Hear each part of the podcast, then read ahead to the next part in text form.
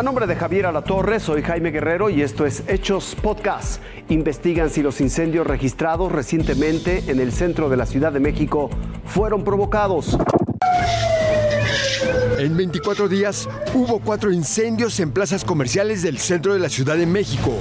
Todos se ubican a una calle de distancia, máximo a 500 metros. La extraña coincidencia levantó sospechas y las autoridades investigan si fueron accidentes o provocados. Por supuesto que llama la atención que estamos hablando de tres hechos consecutivos con más o menos los mismos eh, modus, eh, los mismos factores y entonces queremos saber si hay algún otro elemento que esté eh, jugando en eso. Las llamas ocasionaron el cierre de unos 300 locales y cientos de familias perdieron su inversión y la oportunidad de vender en la mejor época del año para el comercio.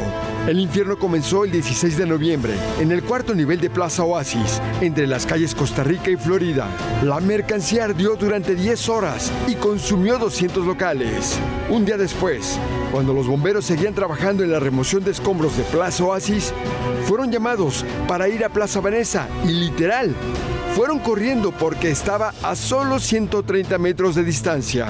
Los primeros informes indican que al parecer fue un cortocircuito que causó daños en un local. El 25 de noviembre, la llamada de emergencia fue en Plaza del Carmen entre las calles del Carmen y Bolivia.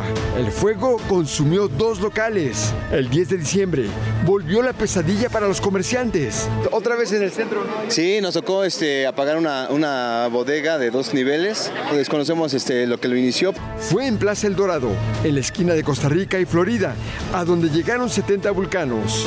El techo y las sandalias de hule que había en un local se derritieron por las llamas. Estamos esperando el dictamen de extorsión, no, no, no jamás ha llegado algo a que nos quieran extorsionar o algo, no, por ese tema no. Estamos y checando que si no fue provocado.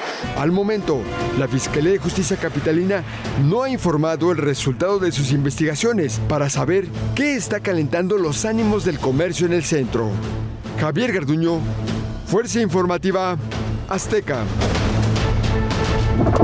Policía carga a peregrino guadalupano que no podía caminar. Recibe reconocimiento. Edgar, un elemento de la Policía Bancaria e Industrial, en un propio acto de fe guadalupana, hizo su buena obra del día. Fue este miércoles cuando un peregrino agotado y herido se acercó a la gente que estaba en los torniquetes de la estación Garibaldi de la línea 8 del metro. Se llama José el Señor. Procedo a ofrecerle un poco de agua porque me dice que ya llevaba un buen rato caminando eh, de igual manera desde el trayecto de, de, la peregrinación y pues aparte su lesión, ¿no? Entonces se le complicaba caminar.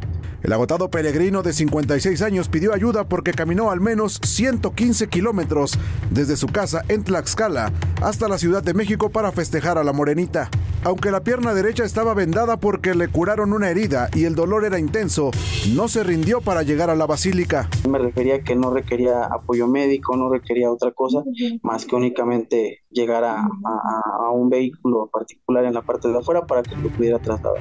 Al ver sus dolencias, el policía lo cargó en la espalda para ayudarlo a cumplir su promesa.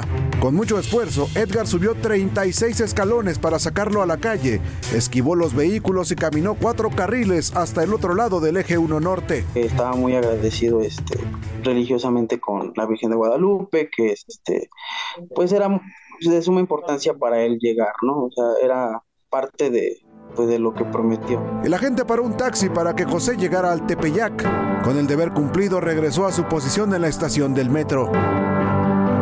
Con información de Javier Garduño, Fuerza Informativa Azteca. Esto fue Hechos Podcast. Gracias por su atención. Que tenga una excelente noche.